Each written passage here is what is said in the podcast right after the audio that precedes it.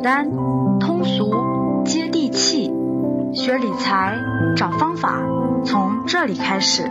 想要学习更多投资理财相关内容，欢迎添加微信 k a t 一六八八六八八。好了，开始我们今天的节目吧。二零一六年的整个基金行业的年报发布了，这个我觉得值得给大家解读解读啊。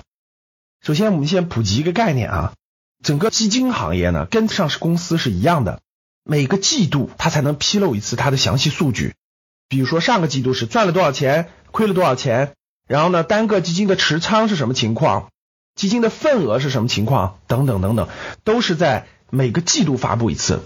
就是年初的时候，像现在是二零一七年的三月第一季度，对吧？会发布二零一六年整个基金行业的年报。昨天呢，整个基金行业二零一六年的年报发布了，我们给大家解读解读，我相信大家能收获很多的信息量。第一个，先概括一下各位，二零一六年整个基金行业亏损了多少钱呢？亏损了九百六十九个亿，哇，将近一千个亿啊，就没了，亏了。当然是浮亏了哈，不代表永远不回来了，但至少以年度来看，二零一六年是个整个基金行业的亏损年度，对吧？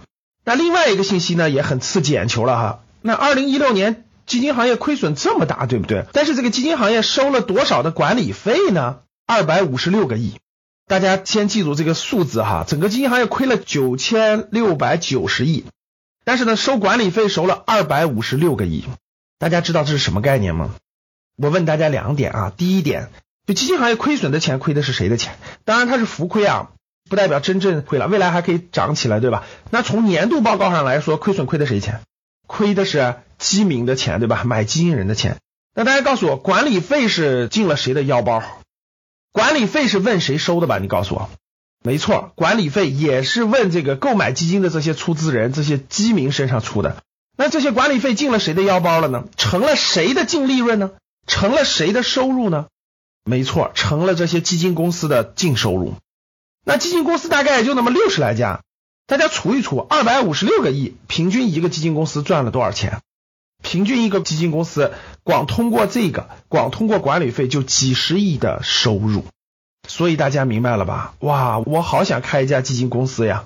旱涝保收，亏的是你的钱，手续费你必须交，真牛啊！这商业模式，我估计是个想赚钱的人都想干，对不对？基金年报披露的是一千六百多只基金啊。那你只要买基金呢，你每年就要向这个基金呢交百分之二的管理费，所以大家想一想，费用达到了二百五十六个亿。好了，这是概论。那我们往下看，也是非常重要的一点，给大家分享的。二零一六年基金年报披露出来的亏损的重灾区，就是谁亏损最严重呢？是分级基金。小公开课当中给大家讲过什么是分级基金啊，这里就不详细讲了，咱们简单点梳理一下。大家要详细了解分级基金呢，可以去百度一下，可以去了解一下。分级基金呢，主要是一个基金拆分成两份，A 份和 B 份。A 份呢，它是以债权的模式把钱借给 B 份，每年收利息百分之五、百分之六。B 呢是拿借的钱去投资股票市场，然后呢定期的再还给。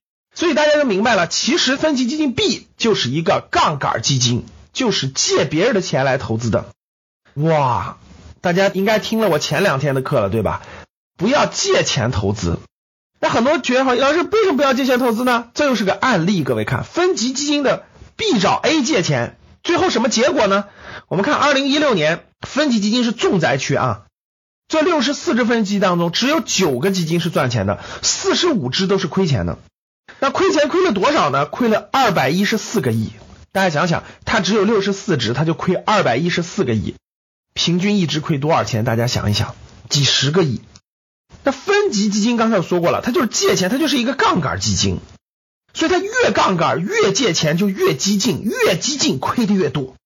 这也是咱们今天讲基金年报时候非常非常重要给大家推出的一点。前两天我都说过了，大家不要借钱投资。我在基金这个地方，我还是给大家强调一点，不要碰分级基金，不要碰分级基金。为什么？因为只要借钱，心态就变。心态一变，必出问题。分级基金亏的最厉害的前十名当中，有七个是一家公司的，各位大家可想而知这家公司激进到什么地步。所以这里面我引出一句话，我相信我讲明白了。引出一句话，各位，分级基金不要碰了，跟前两天给大家讲的不要借钱投资逻辑是一脉相承的，风险巨大，心态发生了变化。